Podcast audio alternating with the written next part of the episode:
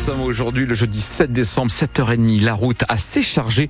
On fera le point complet à la fin de ce journal. Euh, Odile Sonnellard, la météo avec vous, les températures, euh, ça quoi Ça baisse, ça monte On ne sait plus. Eh bien, ça monte un petit peu. Effectivement, c'était très frais au réveil ce matin. Euh, beaucoup de températures autour de 0 degrés. Ça va euh, monter euh, tranquillement dans la journée jusque 5 à 8 degrés pour les maximales. Peut-être même 10 degrés sur la côte aujourd'hui. En revanche, ça va rester gris dans le ciel toute la journée. Une journée vraiment maussade avec quelques ondées possibles. Odile, le scénario est digne d'un roman policier. Le palais des Beaux-Arts de Lille pourrait avoir été victime d'un escroc de haut vol. Oui, la ville a annoncé hier que l'une des œuvres antiques du musée était visée par une enquête de l'Office central de lutte contre le trafic de biens culturels. Il existe en fait des doutes sur l'authenticité de cette œuvre, censée dater du deuxième siècle après Jésus-Christ et provenant d'Égypte. Théo Baucher, il s'agit d'un exemplaire des portraits de Fayoum, c'est-à-dire un ensemble C'est une peinture sur bois, un portrait de militaire datant du deuxième siècle que le musée a acquis en mai 2011 lors d'une vente publique pour 100 000 euros d'après le journal Libération.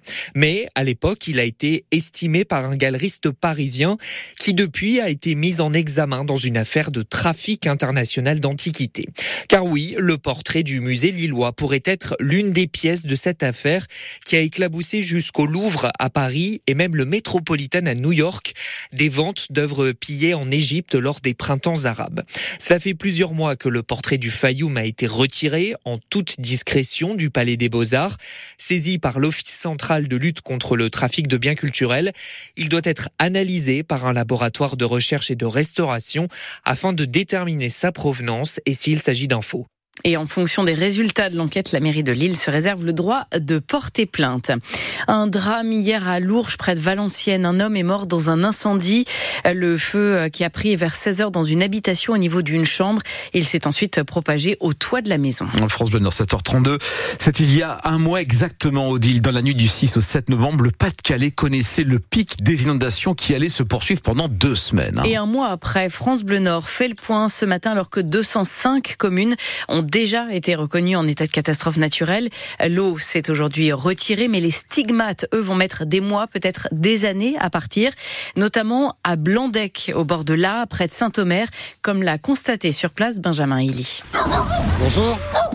Je viens voir un mois après les inondations, je vois que vous avez encore des choses qui se sèchent sur votre trottoir. Ah bah il y a beaucoup de choses qui se traînent sur les trottoirs ici. Hein. De l'électroménager, un canapé, un matelas, des restes de meubles encore imbibés, c'est un enchevêtrement chez René, 79 ans, et cette image se répète dans les rues de Blandec, devant les maisons que là, le fleuve côtier n'a pas épargné. Plus de 850 logements touchés dans cette commune de près de 5000 habitants. Euh, bah, ça se voit sur la porte, regardez, il y, a 60, il y avait 70 cm. On a 20 000 euros de dégâts.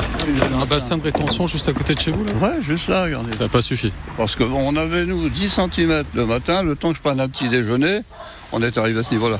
Un fleuve, là. Vous demandez quoi, vous, tout simplement, aux autorités, au pouvoir public? Bah, Que voulez-vous demander Qui réagissent vite, quoi, disons. Qui réagissent vite. Voilà. Jean-Christophe Castelin, adjoint au maire, vous étiez en charge de la cellule de crise pendant les inondations ici. Oui. Alors depuis 2002, c'est vrai que des travaux ont été effectués suite à ces premières inondations d'il y a un peu plus de 20 ans, mais le débit était beaucoup trop important pour ces travaux, pour les digues et les bassins de rétention. Les travaux engagés au lendemain de la crue de 2002 se sont achevés presque 20 ans plus tard, même si le SMAJA entend l'urgence et espère aller beaucoup plus vite cette fois sans pour autant parler de court terme. Et le SMAJA, c'est le syndicat mixte pour l'aménagement et la gestion des eaux de la Nous reparlerons de l'après-inondation avec notre invité tout à l'heure à 7h45, Benoît Roussel, le maire d'Arc, toujours dans l'Audomarois, également très touché par ces inondations. Gérard Depardieu, visé par une deuxième plainte pour agression sexuelle.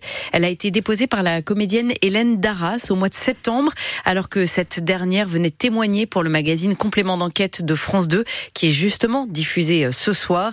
Les faits se seraient déroulés en 2007 lors du tournage d'un film, des faits qui sont a priori prescrits. 7h34 sur France Bleu Nord et à la veille de la journée mondiale du climat, la région des Hauts-de-France a tenu hier sa propre COP. Un sommet à Lille, effectivement, consacré au projet à mettre en œuvre à l'échelle de la région pour favoriser la transition écologique et donc lutter contre le réchauffement climatique. La première ministre Elisabeth Borne donne jusqu'à l'été prochain 2024 aux régions pour établir leur plan en matière de planification écologique. Les députés veulent mettre fin aux avantages fiscaux pour les meublés touristiques de type Airbnb.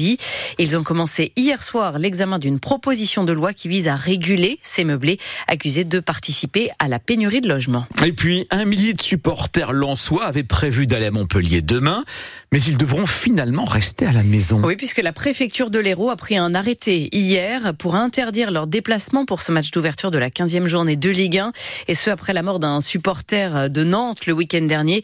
Le gouvernement et la Ligue de football ont décidé de mettre en place un moratoire sur les déplacements jugés à risque. En football, toujours du mouvement à Valenciennes, le coach Georges Massiel et ses deux adjoints ont été mis à pied hier par le conseil d'administration du club en vue d'un possible licenciement. Ils payent les mauvais résultats du club qui pointe à la dernière place du classement de Ligue 2, juste devant Dunkerque qui est pour sa part avant-dernier. Et puis en Ligue 1, cette fois c'est l'Olympique de Marseille qui a confirmé son retour en hier soir en s'imposant 3 à 0 contre Lyon.